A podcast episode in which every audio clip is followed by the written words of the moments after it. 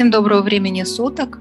Мы начинаем новый сезон подкастов э, программы «Классические беседы». С вами э, я, Ирина Шамольна, разработчик программы. И со мной сегодня Ирина Долгих. Мы будем говорить о причинах, смыслах и целях семейного образования в преддверии нового учебного года.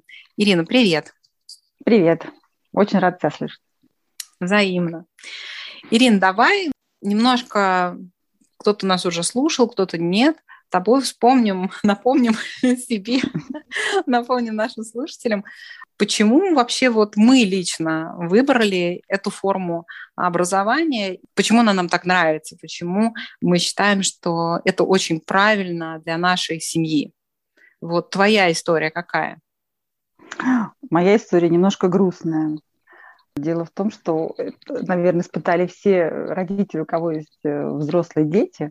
В какой-то момент, когда им там исполнилось 18-19, они уже ушли из дома и начали свою самостоятельную жизнь, я вдруг очень остро ощутила, что вот э, время, которое они были со мной, и которое они во мне остро нуждались, детское время, когда можно было посадить на коленочки и почитать книжку, оно прошло и его больше нету, и оно никогда не вернется. И оно было очень короткое и маленькое, и вот э, период, когда они взрослые и самостоятельно будут теперь очень долгий, а период, когда они были маленькие и рядом со мной, очень маленький.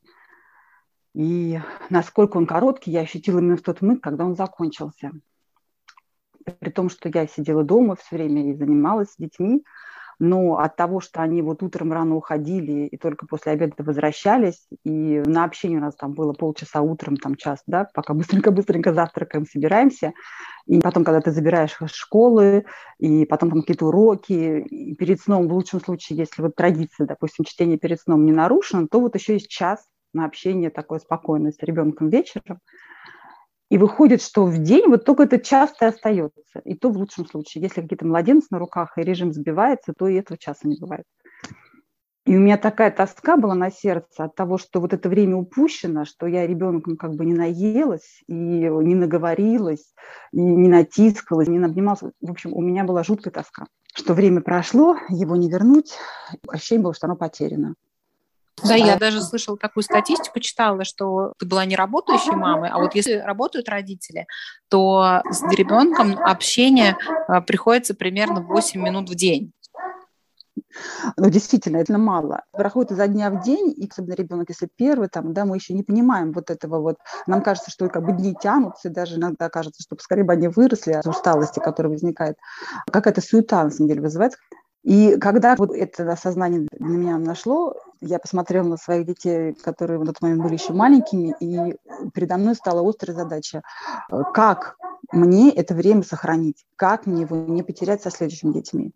Вот, на мое счастье, я вот увидела вашу беседу с отцом Дмитрием Смирновым про семейное образование. Батюшка настолько ясно разжевал вообще цели материнства, задачу материнства, это прям для меня был таким откровением, это для меня был таким спасением. Я восприняла это как вот вот оно, наконец-то, наконец-то я нашла решение этой проблемы. Поэтому мое решение перейти на СОУ было просто стремительным. Я уже вот где-то в середине вашей беседы поняла, что я точно детей забираю из школы, я точно теперь буду с ними, я еще там какие-то меня нюансы беспокоили, страшно было ужасно вообще, как я буду.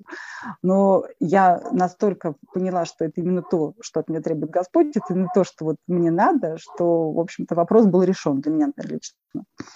Вот, поэтому первостепенная задача у меня была это быть с моими детьми в первую очередь и проводить с ними как можно больше времени, жить, прожить с ними эту жизнь, увидеть все их минуты, все их торжества, все их там неудачи, в общем, быть рядом с ними каждый шаг, каждый миг. У меня была немного другая история, поскольку у меня не было взрослых детей, да, я узнала о семейном образовании вообще прониклась этой идеей, когда старшему ребенку было 5 лет, но моей основной мотивацией была моя память о школе, как о абсолютно каком-то бессмысленном вообще периоде моей жизни, где вот это было бесконечное сидение, высиживание этих уроков в классе, которые не кончались, и это было как-то так муторно. И я думала, господи, ну что, неужели вообще нельзя как-то без этого обойтись, как более толково потратить 10 лет своей жизни? И я когда узнала о том, что вообще можно реально не ходить в школу, я, конечно, очень этим заинтересовалась. Меня совершенно не пугала академическая часть. Мне казалось, что в довольно сложной работе работала до этого, связанная с аналитикой. Я думаю, ну что, школьной программы я справлюсь. Но меня беспокоила очень сильно а, дисциплинарная часть, это все организовать. Как вообще дети будут почему они будут учиться? Да, в школе там стоят еще у меня мальчики, да, такие довольно активные, там в школе ребенок, ему деваться некуда. Вот пришел, сиди, да, там тебя выпускают на перемене, походил, там опять всех, значит, загнали в класс, ты сидишь. А как я дома буду все это делать? Почему они будут сидеть? Меня вот это очень беспокоило, ну и, конечно, вообще меня волновало, как вот э, я тогда когда я начинала семейное образование, у меня не было знакомых, лично которых я могла бы вот посмотреть, да, только там в интернете какие-то форумы. Лично семей я не знала, которые были бы на семейном образовании, и меня, конечно, волновало, а как вообще какие дети вырастают? Может, э, как-то без школы, вот я такая вот одна, там, против всех. Как это я вообще на это решиться, вот э, себя так противопоставить этой всей системе? И я полностью как бы в этом твердилась в своем решении после того, как я увидела этих детей, на конференции международной по семейному образованию, выращенных дома. И я наблюдала их несколько дней, и приехала я с конференции с таким внутренним убеждением, что очень мало что вообще в этой жизни может меня заставить отдать детей в школу. Потому что я была абсолютно убеждена, что это благо для моих детей, потому что я видела, какие дети получаются в результате. Это были подростки, на которые я очень хотела бы, чтобы мои дети были похожими. Если мама на что-то решила, что будет благом для ее детей, то просто уже ты понимаешь, что можно прошивать стены этой уверенностью. Мне кажется, вообще всякая такая вот боязнь, паника, да, нервозность такая, она вся от недостатка внутренней уверенности в том, что семейное образование – это правильный путь, это благо для моих детей. Если каждая мать верит, что что-то является благом для ее семьи, то это не сломить уже. Да? То есть это просто такая мощь, это просто таран, который будет прошивать стены, да, и который будет делать то, что вот считает правильным для своих детей. Да?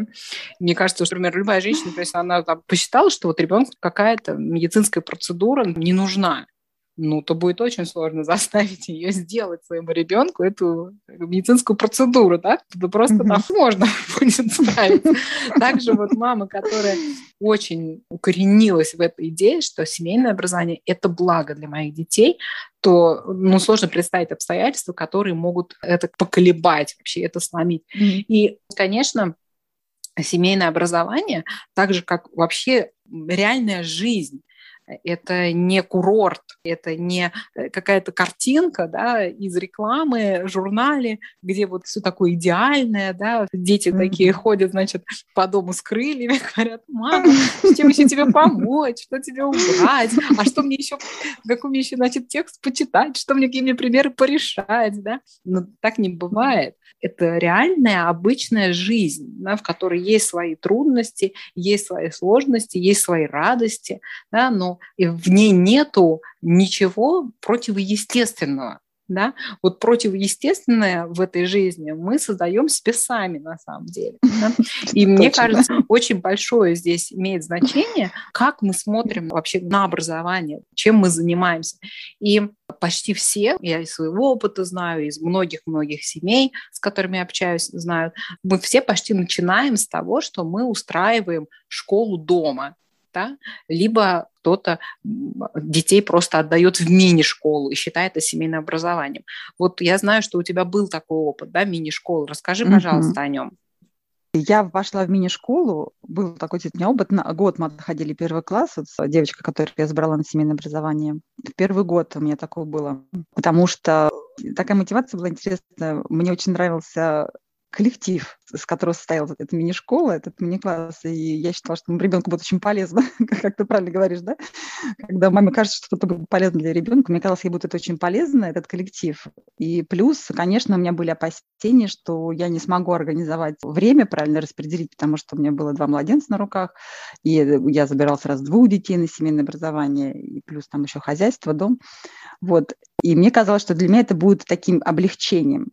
То есть это вроде мини-класс, там они ходили в школу всего лишь там 4 дня в неделю, и уроки были покороче, и уроков было поменьше. Ну, то есть все очень было лайтовое-лайтовое.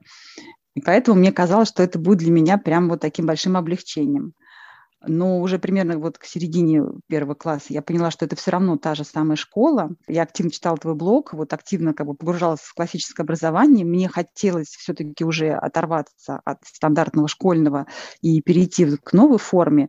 Я поняла, что я вообще никак не могу туда подстроиться. То есть вот надстроить что-то к, в ГОС было очень трудно. Он прям расползался, занимал как бы все равно весь объем времени. И поэтому один год мы там отходили, и со второго года мы ушли, уже полностью ушли в классическую форму образования. Но опыт такой у нас был. И второй ребенок, который был в пятом классе, то есть мы с ней тоже прям вот шли по программе. Мы смотрели, что положено. У нее прямо по расписанию даже по своему шла вот в дневнике, как она привыкла. И вот также по 45 минут, вот там что-то мы решали, читали. Ну, в общем, это было прям вот школа дома. Вот, ну, реально, она даже форму школьную одевала по своей инициативе, потому что мы вообще никак не могли выпрыгнуть из этого формата. Он настолько прочно сидел у нас в голове. И это был тяжелейший вообще мой первый год, потому что он меня измотал больше, чем все остальные года нашего семейного образования. Я себя чувствовала как загнанная лошадь. То есть я все время как будто догоняла кого-то, бежала за кем-то, догоняла кого-то и чего-то. И несмотря на то, что мы вроде из школы ушли, а у меня было такое все время ощущение, как будто, знаете, надо мной есть какой-то начальник, который меня вот так хлыстом так вы это сделали, это было трудновато. Вот. И я рада, что, в общем-то, мы все-таки разорвались окончательно. И вот со второго года, когда вот мы, опять же, в программу, в классический бесед как раз появилась, вошли, это был такой разворот, когда мы начали учиться жить по-другому. И жизнь наша вот из стрессовой стала потихонечку, потихонечку превращаться в нормальную. Вот. Не могу сказать, что у нас все идеально, но, по крайней мере, уда- вот процент удовольствия и стресса с каждым годом все больше и больше смещается в удовольствие, вот, а стресса становится все меньше и меньше, что меня, конечно, очень радует. Я тоже начинала с того, что я взяла школьную программу, и прям вот я со старшим ребенком, когда ему исполнилось вот 7 лет, после этих 7 лет наступил 1 сентября, и мы прямо вот с ним начали заниматься. Я взяла все учебники, там выбрала себе, почитала формы, там какие учебники хвалят, взяла вот эти вот учебники, взяла методички к ним, и я прямо сидела и занималась по методичке. Да? Ну, как мы вот это вот все делали. И у меня четко ребенок по программе писал курсивом. Мне надо было за первые две четверти первого класса научить ребенка писать курсивом, так по программе. Да? И вот мы сидели с ним, писали курсивом, и я там измеряла, как у него успеваемость, да, там какая-то скорость чтения, там, то есть я все делала по программе. И это было реально много. То есть это прямо была такая работа, которую я работала. Потому что занимало это у нас ну, не так много времени, mm-hmm. часа полтора-два, но все равно за это два часа делал очень-очень всего много. И э, у меня было ощущение, что мы вообще занимаемся много. Но где-то к весне у меня возникло какое-то такое тревожное чувство, что мы много всего сделали. Это достаточно было напряжно, а результата как-то у нас мало. Результата ну, как как-то мало. Мы научились курсивом писать. Мы научились писать курсивом, да, а, то есть вот это вот все, но что в сухом остатке он знает, э, что он умеет, кроме того, что он там научился писать курсивом, но что больше непонятно что еще? То есть учебники, которые мы прошли, ну, он, в принципе, как бы в этом уже ориентировался. Мы решали те упражнения, которые были понятны. Я поняла, что это как-то получается, что та неэффективность школьной системы, которая вот мне очень врезалась в память да, с моего школьного опыта, я не хотела повторения этой же истории для своих детей заниматься каким-то вообще непонятным ерундой. Я думала, что это из-за школы, если ты забираешь ребенка из школы, то там mm-hmm. все по-другому. Но оказалось, что я потом подумала, ну, ну, реально получается, что я делаю то же самое, что в школе, только это делаю дома. А как я хочу другого результата? Если я занимаюсь тем же самым, чем занимаются в школе, но занимаюсь этим домом, ну и результат у меня будет соответствующий. И тут я подумала, что надо что-то менять, надо как-то по-другому, принципиально вообще учить, потому что я ощущала, что это все какая-то профанация, это все что-то не то, здесь чего-то не хватает. Да? Чего-то не хватает. То есть мы вставляем там вот эти вот буквы, но как-то меня не могла это сформулировать себе, пока я не узнала там, там про классическое образование, про семь свободных искусств, что э, должно быть что-то за этим более, больше, не может образование вот к этому сводиться. Да? И я начала изучать этот вопрос – и для меня стало да, со временем понятно, я продолжаю да, изучать, и каждый год да, углубляется понимание этого классического образования, что формальное да, выполнение каких-то операций да, технического характера, оно не приводит к образованию. Да? То есть невозможно, образование не сводится к тому, что мы выучим да, про жиши, научимся правильно писать без ошибок, расставлять запятые, научимся решать 50 типовых задач или там 150 типовых задач по математике, и мы прочитаем список литературы, напишем сочинение по заданному ЕГЭ-шаблону. Это не образование не получится с нами образование, не будет от этого образованного человека, да, что должно быть что-то гораздо более глубокое. Да, а гораздо более глубокое оно оказалось да, в том, что если мы смотрим на чтение, что не столько важно, сколько ты книг прочел, сколько то, что ты в них понял да, и для чего ты их читаешь, с какой целью вообще, что, что за процесс происходит, что за этим стоит. Ну, вот ты прочел книгу, но если мы смотрим с точки зрения классического образования, да, то нам важен не сам факт прочтения книги, а нам важно то, чему мы научились реально из этой книги, что мы осознали, как мы да, на жизни этих персонажей увидели, что есть истина, что есть ложь, увидели правильные да, модели поведения, неправильные модели поведения.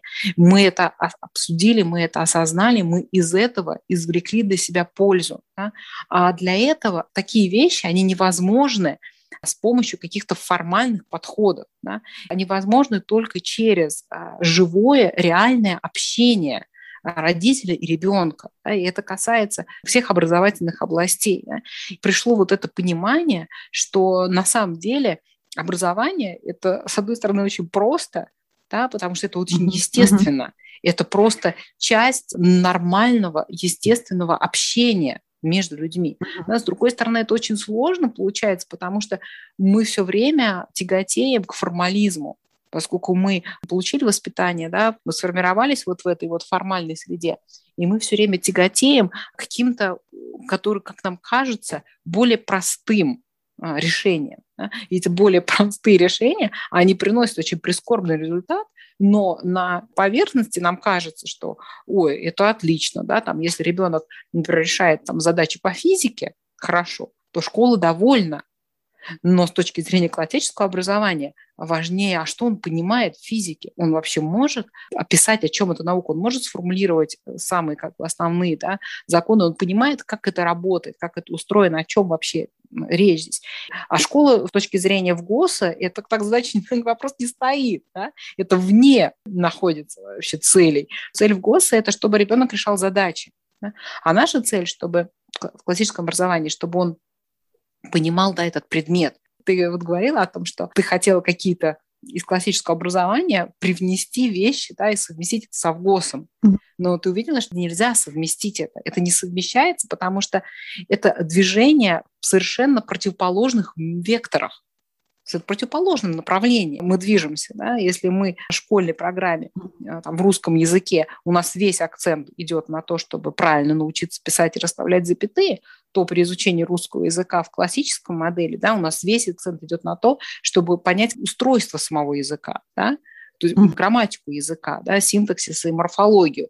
А орфография, пунктуация видится как приложение, потому что это форма выражения языка. Но в школе же наоборот, прямо наоборот. Да? Там синтаксис является приложением необходимым для того, чтобы запятые в некоторых случаях расставлять было ну, более уверенно, да? uh-huh. понимать, почему запятые стоят. То есть задачи абсолютно разные. Да? Поэтому взять и совмещать а, невозможно, да? то есть надо выбрать свой подход. Да, я совершенно с тобой согласна, Рин, в этом вопросе, что это тот случай, когда двум господам служить невозможно. И нужно выбрать кого-то одного, потому что иначе с двумя зайцами погонишься, ни одного не поймаешь. Вот. Ты абсолютно права и в том, что настолько мы зашколены, да, мы так это называем, у нас настолько сломано правильное представление, разрушено о вообще об форме жизни как образования, что нам трудно, то есть мы что сами знаем, то и пытаемся детям нашим передать. Мы сами выросли вот в такой парадигме да, школьного образования, и нам трудно от нее отказаться и перестроиться на что-то другое для нас неизвестное, потому что все-таки вот наше семейное образование, например, оно семейное еще и потому, что действительно мне приходится вместе с детьми постигать все эти азы классического образования. Вот вместе с ними прям идти, и даже иногда бывает не на шаг вперед, а прям параллельно, иногда даже их догоняя, потому что у них мозг еще живой, пластичный, и они некоторые вещи даже усваивают быстрее, чем я, понимают главное, да, суть умудряют взять. Это, наверное, такой момент, который, ну, это трудно только в начале. Потом становится легче, конечно. Но вначале нужно твердое намерение иметь, развернуться и начать мыслить, образовываться по другой модели. Потому что это хорошо, это естественно, это в итоге станет легко, приятно. И чтобы дойти до этого момента, нужно чуточку потрудиться, именно не создавать самому себе проблемы. Вот мне кажется, вот у меня, например, я с этим постоянно борюсь. То есть как только мне становится трудно, значит, я такая думаю, что я опять что-то там себе придумывала лишнего. И как только я это лишнее обнаруживаю и беру, у меня опять становится, становится хорошо.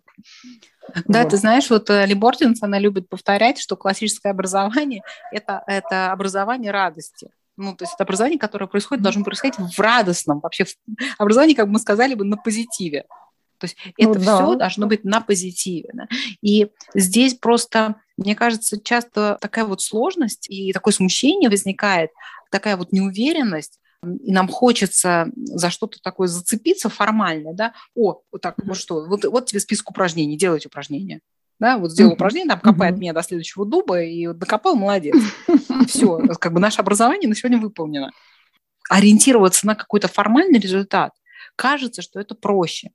А классический подход, он требует ориентироваться на неформальный результат, а на то, что у ребенка происходит с ним самим, да, то есть с его развитием. Uh-huh. Почему мы говорим все время, очень важно формирование, да, вся программа классической беседы, она строится вокруг навыков, вокруг умений, вокруг формирования правильных uh-huh. образовательных привычек. Да? Угу. Казалось бы, это что-то такое, ну, менее такое, знаешь, уловимое, менее материальное, угу. потому что ты вот взял, дал ребенку тест, ВПР. Да. Вот тебе понятно, с ним происходит образование или с ним не происходит образование. Но это на самом деле иллюзия, потому что заучить да, какие-то ответы на вопросы да, и выдать эти ответы на вопросы, это не означает, что с человеком происходит образовательный процесс в том смысле, в котором мы его понимаем в классическом подходе, да, то есть что у него развивается мышление. Тест никак не показывает, что развивается мышление. Да? Тест показывает нам о том, что ребенок запомнил информацию, которую в него загружали, да, или о том, что он освоил какие-то алгоритмы, так, шаблоны какие-то, да, шаблоны решения задач. Да. Но это скорее связано с памятью, да, и, ну, и мало связано, на самом деле, с развитием мышления и с развитием правильных, важных очень навыков. Да, вот мы говорим там на начальном этапе, что у нас будет важнее? То, что ребенок, он узнает во втором классе про жиши, про разделительный мягкий знак, или то, что у него будет очевидный прогресс да, в, во внимательности, в умении слушать, в умении рассказывать, да, свою речь строить эти навыки, они ему пригодятся всегда, да, и будут дальше развиваться. Эти навыки, да, эти привычки, эти умения, они в большей степени связаны с развитием характера, с развитием характера человека. Да? И вот эти вот цели, которые мы ставим воспитательного характера, воспитательного плана, да, они намного на самом деле на семейное образование при классическом подходе, они намного важнее, чем формальные цели, знания э, каких-то там конкретных вещей в определенное время. И ребенок в втором классе он должен знать вот это, в третьем классе он должен знать вот это. И нам кажется, с одной стороны, что это дает нам такую стабильную почву, что мы, вот, у нас есть ориентир. Uh-huh. В третьем классе uh-huh. ребенок должен знать вот список вот того, что он uh-huh. должен знать. Uh-huh. Если он это знает, мы все делаем хорошо. Но это иллюзия. Да? Это иллюзия. Во-первых, зачем это знать обязательно в третьем классе?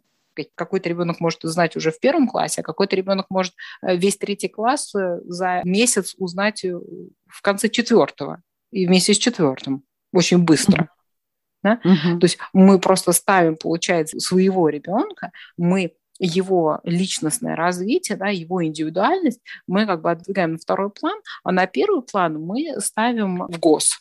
Средняя температура по больнице, да? Когда вот... Ну, стандарт как если ребенок не натягивается на этот стандарт, от этого начинается стресс. Ну, я тебе скажу, знаешь как, мы же живем все-таки в социуме, да, и я, например, испытывала такое определенное давление со стороны родственников некоторых, потому что они, например, вот приходя к нам в гости, начинали моих детей тестировать. И вот это вот цоканье, что вот как бы мы там где-то подотстаем, оно нервирует, конечно. Это вот уже сейчас годами я просто научился это фильтровать. Это, во-первых. Во-вторых, у меня появилось очень много со- сообщества, да, другой социум, у меня сменился немножко социум, вот, где такие же мамочки, как я, с, в общем с такими же ситуациями, как у меня, и мы друг друга поддерживаем, и вот, ну, вот этого уже никто не делает, да, вот, и каждый идет в своем темпе. Это, конечно, помогает, но вот находясь э, среди людей, живущих другими категориями, очень трудно сохранить это хладнокровие и идти своим путем и придерживаться какого-то своего жизненного маршрута, того же самого образовательного маршрута, да, вот который мы тоже любим слово. Это, да, это, абсолютно это согласна. Твердость. Конечно, вот да, да, требуется твердость. Для этого должна быть уверенность в том, что семейное образование – это то, что надо, да, и не только семейное образование, а образование неформальное, да, то есть когда в приоритете не формальные требования в ГОС, да, когда для нас в ГОС это не священное писание, да, когда в ГОС не стоит на месте священного писания, а на месте священного писания стоит священное писание. И мы помним, а не в ГОС. А, и мы помним о том, что наша первостепенная задача – это работа с душой ребенка, работа с его характером. Она первостепенная. А этой задаче как нельзя лучше соответствует классический подход, да, который нас учит тому, чтобы мы ребенку давали не рыбу, да, а удочку, чтобы ее ловить. Да? То есть мы угу. и учим детей, как им самим добывать знания. Не делаем то, что в школе их стараемся наполнить да, этими знаниями. Ну подожди, это тоже западня как им дать удочку, если они не берут, понимаешь? А чтобы они сами брали знания. Они вот не хотят брать эти знания. Вот тебе, пожалуйста, учебник по географии, вот тебе учебник по математике. Сиди, бери эти знания. А они хотят вместо этого в лего играть. Или там какую-нибудь приключенческую книжку читать. И вот тут как раз начинается проблема. Понимаешь, как вот тут вот учесть индивидуальность ребенка, чтобы он сам брал эти знания, наслаждался этими знаниями, и при этом вот соблюсти вот этот вот классический подход. В любом деле, да, конечно, при образовании всегда, когда мы чему-то пытаемся научиться, вообще и сами тоже, да, всегда есть какая-то доля рутины воспитывая mm-hmm. характер и свой, да, и характер ребенка, на самом деле, так же, как и на бытовых вещах, да, мы приучаем ребенка к тому, что какие-то есть вещи, которые нудноватые, но которые должны быть сделаны. Но пропорция этих вещей, она должна быть небольшая. Да? И должна быть большая часть того, что ребенку интересно. Да? То есть, например, ребенок просто так сидеть и переписывать пропись, да, писать просто так курсивом, ребенок в больших объемах, ему это будет очень напряжно и не будет интересно. Да? Но, например, вот у меня ребенок в ключах, который, ему очень нравится писать сочинения, и он с удовольствием переписывает, пишет свое сочинение курсивом, там на две, на три страницы. Конечно, перед этим нужно было, было потренироваться, курсивом научился писать. Я вот ждала научился этого, писать. Как, как вы к этому пришли. Да, он а, очень просто пришли. Он у меня до 9 лет курсивом практически не писал. Да? Потом мы в 9 лет нашими вот этими прописями, да, которые КБшные у нас выложены, он потренировался писать эти буквы, крупной прописи, ему там высота букв 1 сантиметр, в крупной прописи ему несложно не писать эти буквы, да, он понял, как они пишутся, и когда в ключах начинались сочинения, ему понравилось писать сочинения, потому что это интересно, да, но обычно большинству детей это нравится, да, и он эти сочинения пишет курсивом. Понимаешь, это, это на самом деле заслуга в первую очередь еще и твоя, потому что ты его не перенапрягала. Если бы ты сильно переживала, что в 9 лет он не пишет курсивом, и сидела бы с ним там вот э, пиши, пиши, пиши, то, скорее всего, вы бы такого результата не достигли.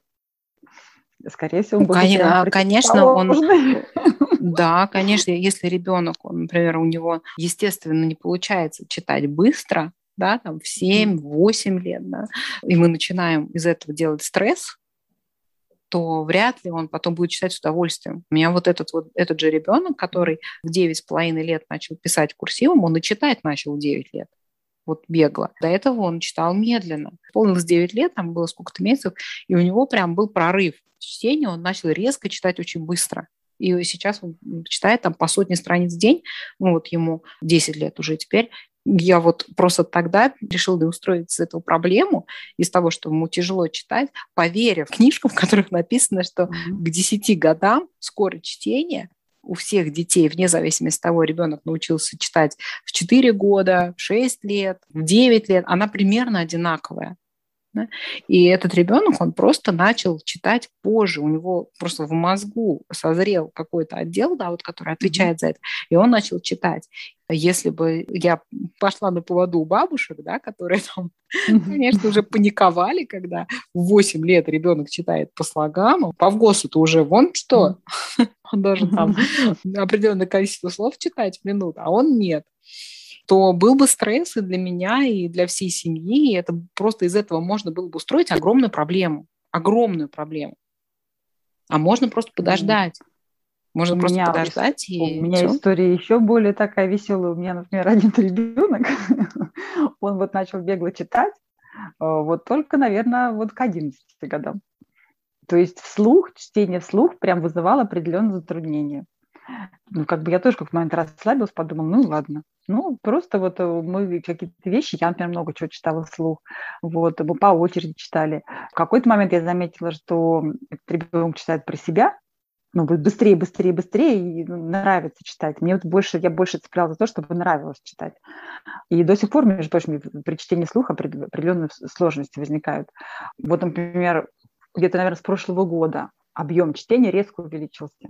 Вот как ты говоришь, что у вас это произошло в 9 лет, а у нас произошло к 11 годам, когда, даже к 11, представляешь, еще позже, когда объем чтения прям вот резко увеличился, при том, что следующий ребенок, который младше на 3 года, уже таким объемом обладает давным-давно. То есть у меня такой еще контраст на детей был, и все равно, слава тебе, Господи, я вот э, как-то удержалась от того, чтобы впасть в панику, там начинать как-то давить, на этого ребенка. И результат сейчас тоже я смотрю, на самом деле они сравнялись абсолютно. Вот выровнялись и читают, и главное, что приносит удовольствие. И это удовольствие является активным мотиватором того, чтобы наращивать темпы, да, объемы и так далее. Вот. И меня еще очень впечатлило, вот я сама, да, про это тоже много говорила и сама в этом убеждена, нужно обучать ребенка в его темпе. Но на практике это, действительно у нас вот эти стереотипы, они нас очень сильно на нас давлеют. И мне очень запомнилась история, которую Ли Бортенс рассказывал про своего, одного из своих сыновей, у него четыре сына. И один из них, он э, три года проходил по кругу учебник седьмого mm-hmm. класса по математике. То есть он три года подряд был в седьмом классе по математике. Он не мог пройти никак, усвоить этот материал. Можно себе представить, какой был бы как бы стресс, там какие вообще ужасы, Это паника. там, да, паника что вообще, ребенок паника, на семейном, да. вот они дети, вот они дети на семейном образовании, вот что угу. с ними происходит. Да? Если бы он был Но... в школе, давно бы уже все прошел. Да, бы, конечно, он бы давно бы прошел. Да. да, вот, но интересно, что это закончилось тем, что этот ребенок в итоге, ну, это уже сейчас дядя, он, что этот ребенок поступил а, в колледж, на математическую специальность.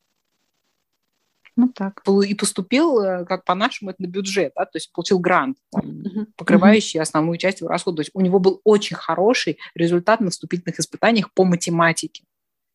И я вот абсолютно уверена, что если бы и она его тащила бы насильно через восьмой и девятый класс, да, пинками uh-huh, дальше, uh-huh. то никакого из него математика бы не вышло.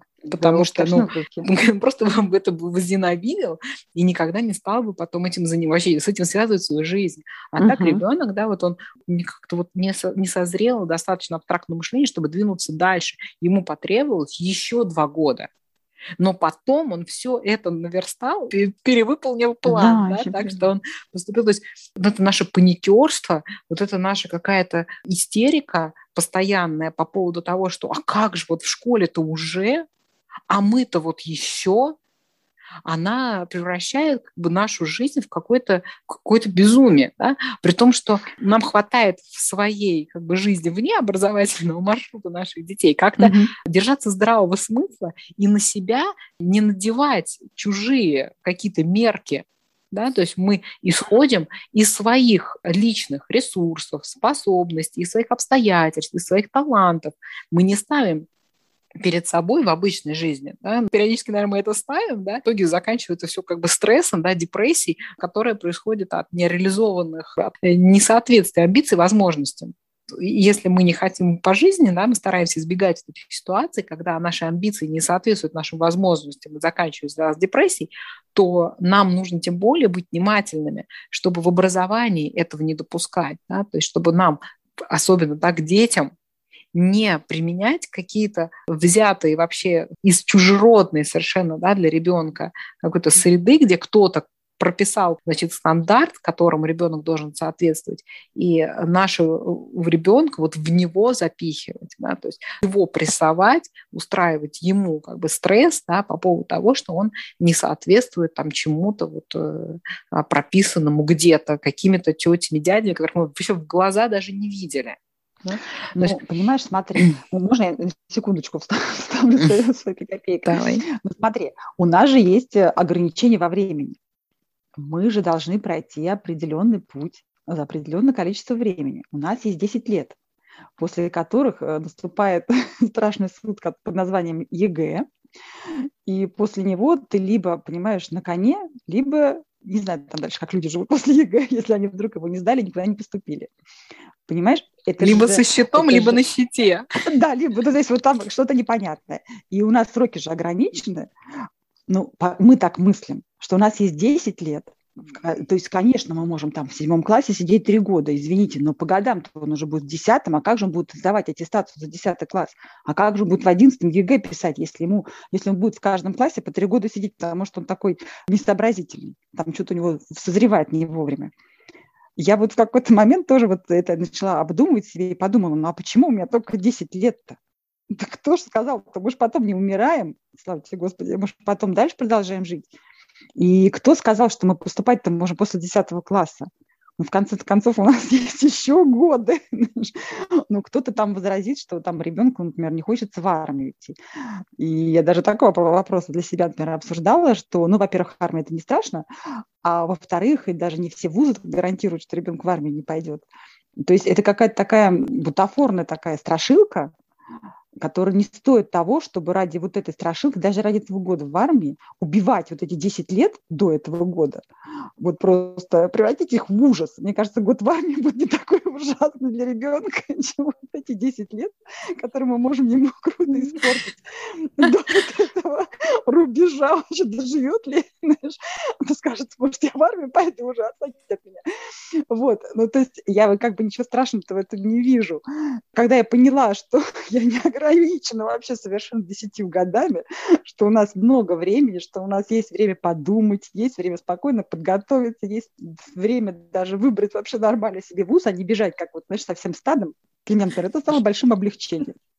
Э, потому что я подумала, что у меня есть время. Ну да, ну как ты говоришь, все, клубника, она завтра испортится, надо все съесть сегодня. Одна эта история, такая история у меня смешная была, когда я на рынке увидела клубнику со скидкой, купила больше в два раза, чем я обычно покупаю, несла ее домой и поняла, что она испортится до завтра. И я сказала, быстро съели все клубнику. Ну, а то нас гниет до завтра, в общем. Это было забавно, да. Можно было доесться до аллергии. Наверное, так в семейном образовании. Ну да, правильно, нужно всем сойти с ума, биться в истерике, психовать, чтобы к определенному, значит, вот рубежу выполнить то, что нам прописано в священной книге, которая называется «В ГОС». Да, на самом деле, если об этом на секундочку задуматься, это, это просто какой-то абсурд ну, жизнь не заканчивается в 18 лет, она у детей только начинается, образование не заканчивается в 18 лет. Если мы все сделаем правильно, то оно у них вообще просто как бы войдет, ну, мне кажется, в самую активную фазу такую, да, когда они вот будут пользоваться всем тем, что они приобрели активно. Вот. И не надо думать, что это все конец света. Ну, все, конечно, не так. Но Вообще вот меня... это, конечно, страшилка ЕГЭ. Очень жалко ну, родителей детей, которые запуганы этим ЕГЭ, а, при том, что ну, даже там, любой репетитор, который готовит к ЕГЭ, он скажет, что за год там, по сложным предметам максимум за два он готовит на высокий балл с нуля с нуля. То есть можно вообще, ну, в принципе, не заниматься этим предметом практически, да, и если как бы ты хочешь высокий балл, тебя за год или максимум там в некоторых случаях за два тебя подготовят. А зачем предыдущие все 9 лет страдать? ради этой цели. Я могу сказать, что за два года можно подготовить ребенка. Вот наших детей, которые вот учатся мыслить, я думаю, запросто можно подготовить. Но если ребенок, допустим, там 9 лет балду гонял, извините, тогда очень даже, может быть, и привык вот к формализму, тогда, может быть, кстати, не Нет, получится. вот обычных школьных детей готовят. За два года репетиторы готовят. Это просто вот любой скажет, репетитор реально за два года готовит школьных детей, которые приходят с нулем. Да, то есть ребенок там слушал химию, он приходит, и он полный, ну вообще ничего. И он ну, готовит на высокий балл. Чему напрягаемся? Ну, мы, мы, мы, мы напрягаемся, потому что нет, ну а как же вот, э, как же вот там же вот уже они, они уже, а мы-то еще. А ну как вот, а они же, дети же в школе, они отсидели вот весь учебник по, по биологии. Звучит ужасно вообще. Они же его... Нет, ну реально, ну... То есть нельзя же сказать, что они весь учебник этот выучили, но это неправда. Ну это неправда. Да, ну, если ты возьмешь среднего да, ученика в классе, там, не знаю, за восьмой класс и возьмешь учебник по биологии, что он там из этого учебника по биологии к концу года может воспроизвести? Ну, почти ничего. Ну, он, он отсидел эти часы. Он их отсидел. Да, да, да. То есть, а наш-то ребенок не отсидел часы, понимаешь? Поэтому как, как, с этим, как с этим жить? Ну, как с этим жить? Понимаешь, в чем дело? Вот, кстати говоря, мне понравилось твое замечание там про ту же самую физику, что и вот сейчас, опять же, про биологию. При нашем подходе, да, когда мы пытаемся увидеть целостную картину и вообще представить эту науку, понять как науку вообще, что она изучает, чем она занимается, какой она охватывает взгляд да, на Божье творение. То есть, в принципе, все эти науки – это такие разные грани, разные стороны, углы зрения на один тот же предмет. Да, вот мы по-разному на него смотрим.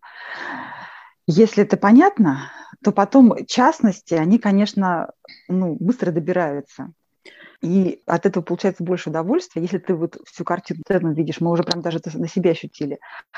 А когда ты начинаешь с частностей, то вот как ты рассказываешь, то есть мы вроде как отсудили учебник, мы же даже его учили и пересказывали, но картина целостно не представилась. И ребенок в конце года, если спросить, ну ладно, там, если бы он забыл какие-то детали бы, так он, к сожалению, даже и в целом-то не объяснит, что там вообще они проходили, и о чем вообще это была наука, и вот чем они занимались, э, допустим, даже не год, а ну, там же ботаника, та же там биология, она же много лет длится, да? То есть в целом понять, о чем это все было, они тоже не смогут сформулировать. Мне ну, как правило, это не могут да. сделать даже дети, которые считаются отличниками по физике, да, которые решают там прекрасно задачи, но они этого тоже не смогут сделать, потому что вот. школа совершенно вот другие, другие приоритеты ну, другие приоритеты, потому что приоритет – это научиться воспроизводить, э, прикладывать определенный алгоритм, микроалгоритм, вот заучить их, механистический такой подход, их к этим задачам прикладывать. Все, если ты научился, освоил там 50 видов задач, ты молодец. А что ты там вообще понимаешь в целом о физике, это как бы за скобками все находится. А знаешь как, это как вот, мне сейчас что-то представилась такая аналогия, как вот с часами, допустим, да, то есть нас учат вот в этом механизме шестереночки вот эти вот оттачивать, да, так вот точно-точно там прям вот, чтобы они как-то друг с другом совпадали. А что это в итоге, для чего все это нужно, для чего эти шестеренки крутятся, что это вообще-то часы, они время показывают. То есть вот этого-то мы не видим. Сначала говорим о том, что там, знаешь, смена времен года, там, смена времени суток, для этого нужны часы, и потом уже к этим шестеренкам переходим. И понятно, как вот это все классно устроено. Ну, ну просто понимаешь, понимаешь, школьное вот это вот образование, оно уже mm-hmm. сформировалось в такую эпоху, когда был подъем, вообще восторг, да, такой энтузиазм по поводу индустриализации всего и вся. Да? И поэтому все это образование, оно сделано так, как будто человек – это просто искусственный интеллект который нужно обучить. И вот школьный подход, модель, да, школьная модель образования, она отлично подходит для обучения искусственного интеллекта. Искусственный интеллект обучается именно вот таким вот образом, да, как обучается, как в школе изучаются ну, в общем, все предметы, да, то есть вводятся туда термины, вводятся алгоритмы, и ты как бы должен совмещать, да, эти алгоритмы и термины, mm-hmm. или там, например, если в языке это там слова и правила грамматики, да, в иностранном языке, ты их совмещаешь и выдаешь результат. Но искусственный интеллект невозможно научить мыслить, да, в том понимании, как, какое имеем в виду мы да, в классическом образовании, угу. то есть создавать новое, да, то есть произвести инвенцию, собрать информацию, да, ее проанализировать и получить принципиально новое что-то. Да. Искусственный интеллект это не может. Он может выдавать только то, mm-hmm. что в него заложено. И вся как бы, школьная вот эта вот вся тема, она вся построена именно вот по этому механистической такой да, модели искусственного интеллекта. Это было очень актуально в эпоху, когда казалось, ну, что человек, он должен, знаете, как робот. Если мы хотим, да, вот в наших детях воспитать э, склонны к такому э, механическому какому-то воспроизведению какого-то алгоритма, да, то, в принципе, это вот, вот если кому-то такое устраивает, например, ну, может быть, кому-то хочется такое, чтобы дети этим занимались так спокойненько, да, то, то, в принципе, наверное, это вот как раз это та дорога. Если мы хотим э, в детях образование как вот нечто такое творческое начало, да, вот и изобретатели – это же люди, которые могут возвыситься над вот этими шаблонами, да, и мыслить как-то не шаблонно, творчески сейчас уже как бы вот эта идея, да, о творческом, о критическом мышлении, да, она mm-hmm. из каждого утюга звучит, но как-то все равно нет понимания того, что такие профессии, в которых нужно шаблонное мышление, да, вот шаб... mm-hmm. работа по шаблону, чему как бы учим в школе, да, и на чем mm-hmm. построены ЕГЭ, ОГЭ и так далее. Эти все работы, они постепенно будут вытеснены искусственным интеллектом. Бухгалтерские специальности, программисты тоже, а, они будут вытесняться искусственным интеллектом потому что это вполне в рамках того, чему можно обучить искусственный интеллект, он будет это делать. Да? И угу. ценность, особую ценность да, приобретает профессии, которые являются гуманитарными в том смысле, human, да, человек, human, uh-huh. гуманитарное образование, образование, которое делает человека человеком. То есть особую ценность приобретает то, что может делать только человек, то, что не может делать искусственный интеллект. Да? Приводил уже примерно с изучением иностранного языка, как изучается иностранный язык в классическом mm-hmm. методе, да, ведь до XIX века практически не было учебников да, по иностранному mm-hmm. языку. Толстой даже написал, что когда mm-hmm. я начинаю изучать иностранный язык, я беру Евангелие. И mm-hmm. вот по нему прям читаю, mm-hmm. и я же знаю текст. да? Mm-hmm. И как бы он сам для себя начинает как будто вычленять структуры. Да? У него mm-hmm. нету в голове заложенной грамматики этого языка, он ее mm-hmm. сам определяет. Да? То есть mm-hmm. у человека есть эти способности, да? так же как человек, когда он рождается, он вообще не понимает, не знает, что такое синтаксис, но он mm-hmm. его впитывает. Богом дана такая способность, да, способность к творчеству. Mm-hmm да, и к вот этому вот синтезу, к этому анализу, творческому анализу. И искусственный интеллект этого делать не может.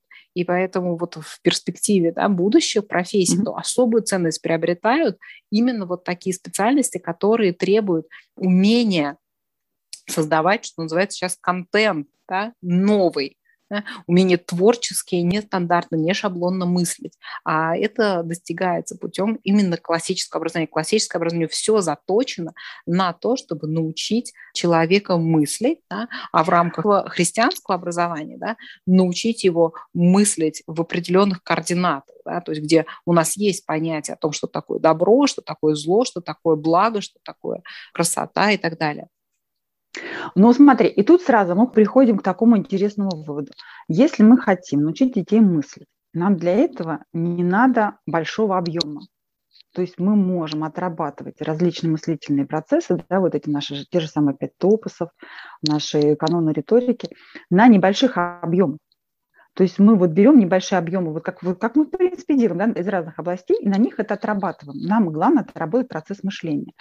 Потому что иногда вот э, что вызывало, например, у меня стресс, да, ну, я переживала, что мы не успеваем, не заучиваем такой же объем информации, который вот вроде как нам положен к экзамену, да, к тому же самому, к той же аттестации.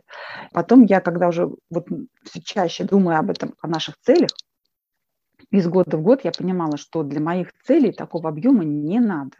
То есть ребенок не ограничен, опять повторюсь, с этими 10 годами, и дополнительную информацию он, если ему потребуется, доберет потом сам. То есть это не входит в мою обязанность как родителя в данный момент времени сейчас в него это впихнуть. Моя обязанность как родителя в данный момент времени, да, вот пока я занимаюсь их образованием, научить их эту информацию обрабатывать. Почему бы мы не учили, например, там, если мы вязать, например, я учу своих детей, там, да, мне две спицы и одни нитки, мне не надо там 28 тысяч клубков, достаточно одного клубка и двух спиц, чтобы научить их это делать и даже разные узоры вывязывать. Так и тут достаточно небольшого объема информации, чтобы получить хороший результат к этому надо привыкнуть, видимо, да, и осознать это для того, чтобы вот не был дополнительным тоже стрессом, чтобы не время от времени не срываться и не бежать там, заучивать что-то дополнительно лишнее, чтобы как пришло, так и ушло, не тратить на это драгоценное время. Ну, потому, потому что, что правильно, Google знает все равно больше. Никогда не будешь вот. знать столько, сколько знает искусственный интеллект, там Алиса, Сири, вот. там, или как его зовут. Он всегда будет знать больше, чем ты. Поэтому тем более умения и навыки, да, искусство, они приобретают гораздо большую ценность чем вот этот вот объем, с которым как бы непонятно, что, что с ним делать. Да? Как бы вообще исследования нейрофизиологии, они это mm-hmm. утверждают, что человек, у него мозг да, может работать либо на прием информации, либо на ее обработку. И мы должны всегда помнить mm-hmm. о том, что чем больше он работает на прием информации, тем меньше у него ресурс есть и времени на обработку этой информации, да? то есть на mm-hmm. анализ, на развитие mm-hmm. этого мышления. Поэтому если мы как бы строим свое образование, как нам предлагает школа, все время заваливая ребенка, как они это называют, дидактические единицы, вот этим огромным просто потоком бесконечных дидактических единиц, когда ребенок у нас будет учиться размышлять, когда, если он просто у него вот это вот все время идет трансляция, и все время его как бы оценивают все время по тому, как он может воспроизвести услышанное. Вот критерий. Ну да. да? Воспроизвести услышанное. Да. Ну, это вот это наша любимая поговорка «съесть слона по кусочкам», которая мне очень понравилась, что кусочки, главное, должны быть небольшие, чтобы удобоваримые, удобоживательные. Вот. И действительно, это фантастика. Это фантастика, вот это было открытие для меня, например, лично, что это не обман, что действительно можно идти маленькими шажками. Тише едешь, дальше будешь, они не врут. Если идти маленькими шажками, действительно достигается в итоге результат гораздо лучший и прочнее, чем если бежать быстро и э, хватать большие куски. Они плохо перевариваются. Но с этим тоже надо как бы смириться. Может быть, решал принять на веру. То есть э, у например, был в моем случае, я просто приняла на веру, что да, это так будет хорошо. А потом я просто увидела результат, что это действительно хорошо. И хорошо и потому, что ребенку проще, и мне проще, и вообще это просто даже веселей. Знаешь, э, чем это можно сравнить? Вот тот объем информации, который мы заучиваем, да, то, что мы говорим, самое главное, это вот как содержание у книги. Вот ты держишь книгу в руках, и тебе надо в нее найти какую-то информацию. Ну, ты вот, можно, конечно, просто листать эту книгу, да, можно, в принципе, начать ее читать с самого начала в надежде, что в какой-то момент дочитаешь до нужной информации. А можно что сделать? Открыть оглавление, да, прочитать оглавление и открыть нужную страницу и взять то, что тебе надо. Вот то, что мы заучим в каждой предметной области, это вот это оглавление. Если мне потребуется какая-то подробность, я, в общем-то, знаю, где искать. То есть я, я именно в это место как бы углублюсь, да, возьму и нужную мне литературу, и именно вот, вот эту локацию вычитаю. Это очень удобно. То есть не надо держать в голове все. Я знаю, где найти, и знаю, как найти. И в нужный момент, если мне это потребуется, я это найду. А самое главное, это вот в голове что держится, это процесс обработки информации. Вот. Он как бы вот есть, он запущен, он обрастает, укрепляется. И вот это вот классно. И, в принципе, от этого вот как раз удовольствие и получается. Как детям трудно учиться в самом начале, потому что они этого не умеют, но когда они тоже начинают обладать вот этим умением, навыком обрабатывать информацию, да, делать, искать какие-то связи, находить какие-то открытия, делать, вот тут-то как раз самое удовольствие получается. Надо просто до этого момента дойти. У кого-то он происходит пораньше, у кого-то он происходит побольше, но он точно произойдет сто процентов. И надо просто до него дожить, до этого момента дойти живым, здоровым, психически, эмоционально, вот, чтобы увидеть это удовольствие, которое получает ребенок, и получить это удовольствие вместе с ним. У вас есть какие-то такие открытия? Ты знаешь, я все время думаю о том, когда вот меня начинает сносить, mm-hmm. да, так, так, надо вот это, вот это надо тоже, вот это тоже надо. На самом деле реально школьный объем, он просто огромен, но он огромен. И если как бы заниматься им, то ни на что больше другое время не останется. Это совершенно как бы невозможно. Да? Мне важно научить в первую очередь детей тем вещам, которые им нужны будут всегда, которые им нужны будут всегда, всю жизнь, да, и желательно еще научить их тем вещам, которые им пригодятся в вечной жизни. Да, то есть то, что повлияет на их жизнь вечность, да, и я хочу выполнить сначала да, самые важные задачи, а эти задачи, они связаны всегда в первую очередь с воспитанием да, характера работы с характером, да, работы с учебными привычками, работы с отношением, работы с вообще ребенком пониманием его, да, почему мы и что мы делаем, да, как он должен к чему относиться, как вообще все устроено в этом мире. Да. А это достигается только на самом деле через общение, через разговоры, которые занимают uh-huh. достаточно много времени. Uh-huh. Но мне гораздо важнее, чтобы ребенок в жизни имел правильные ориентиры. Да. Он их для себя сформулировал в голове правильно, осознанно пытался воплотить в жизнь. Мне вот это важнее намного, да, чем какие-то конкретные вещи будет знать из биологии по седьмому классу, седьмой класс вот этот раздел. Или он не будет это знать. Ну, конечно, неплохо знать как, там какой-то раздел uh-huh. определенный, uh-huh. да, или там все разделы тоже. Но если это будет достигнуто ценой того, что у нас не останется ни сил, ни времени на вот разговор да, о важных вещах, то какая для меня вообще в этом ценность, да, если я за деревьями не увижу леса, если я буду заниматься, копаться вот в этих вот, казалось бы, в общем, полезных, хороших вещах, но второстепенных, и я упущу главное. Я не сформирую у ребенка осознанное правильное отношение к учебе, да, его самодисциплину, его умение выставлять приоритеты. Да, вот вся программа вызов, она построена так, чтобы ребенок учился сам быть в состоянии многозадачности, да, определять, что для него будет приоритетом да, сегодня, завтра, планировать свое время, да, и, и так далее. И вообще в целом он должен понимать, для чего он учится, да? Об этом нужно говорить очень много. И о христианских целях и так далее.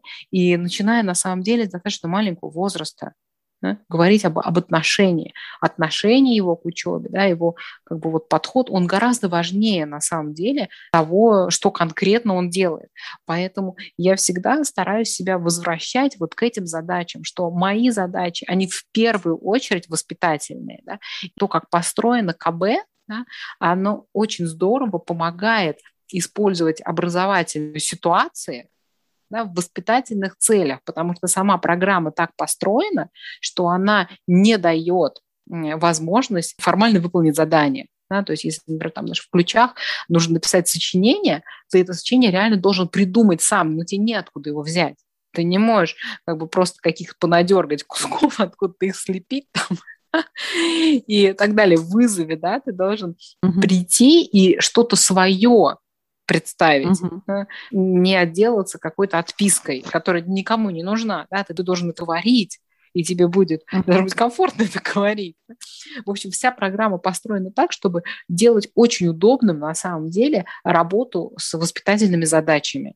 И мне кажется, что вот тогда, когда мы ставим да, вот правильные приоритеты в семейном образовании, а именно они такие, что в первую очередь да, это воспитательные задачи, во вторую очередь это академические задачи, тогда у нас не будет стресса, выгорания, паники да, у нас.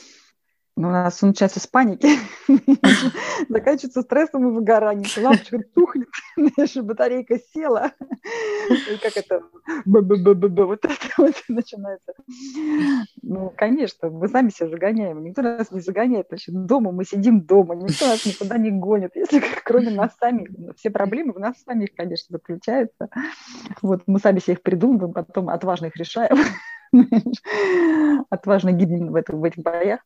Вот, я полностью согласна, что если, если мы находимся в состоянии какого-то дискомфорта, значит, мы что-то делаем не так. Надо остановиться, найти, что мы делаем не так, и убрать это.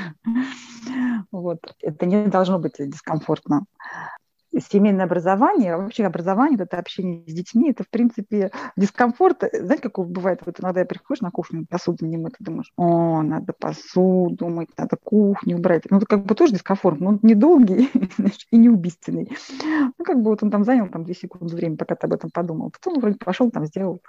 Вот. А если, если ты можешь сделать с кем-то вдвоем, да, там при этом поболтать, ты вообще не заметишь, как посуду убрали, перемыли. Вот мне кажется, образование должно быть примерно таким. Конечно, время от времени о, математику порешать.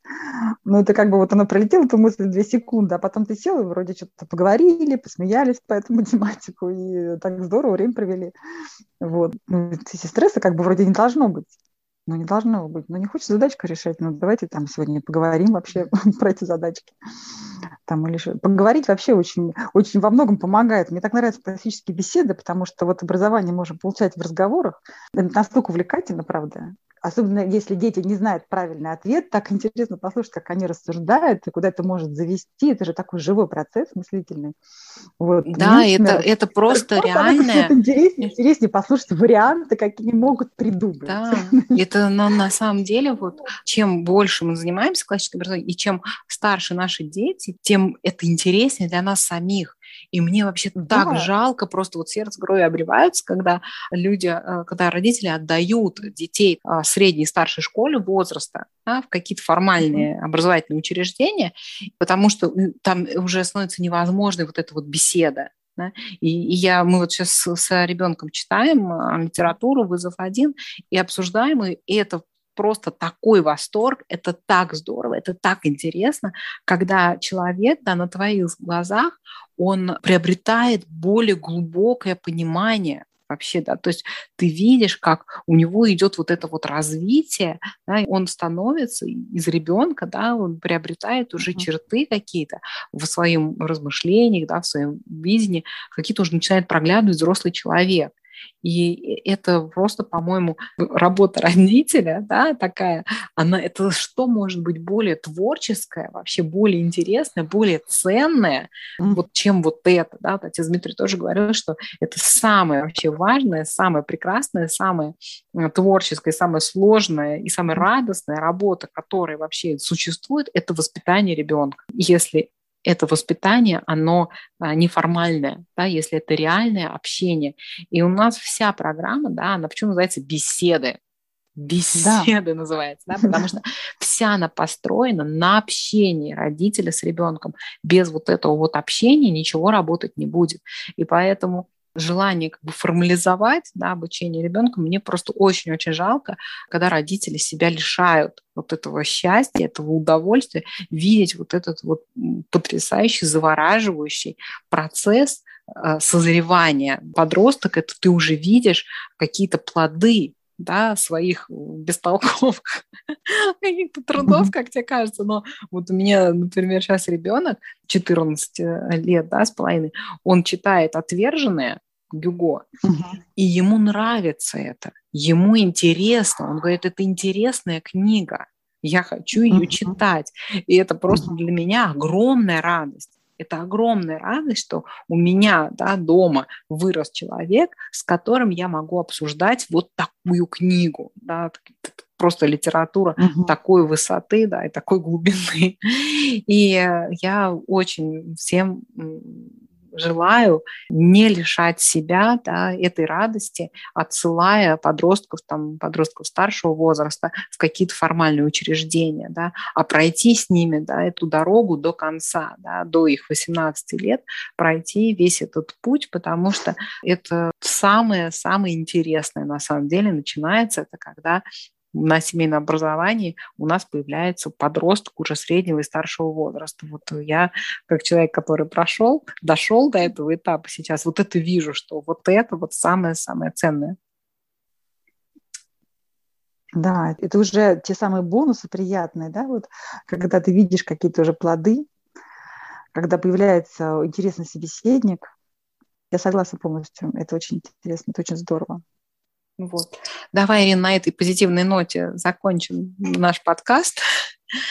Всем пожелаем настроиться да, позитивно и радостно смотреть в приближающийся учебный год и надеемся на снова встречу в эфире. Да, спасибо тебе большое. Очень рада была тебя слышать. И тебе спасибо. Да. Все, всем пока. Всем пока.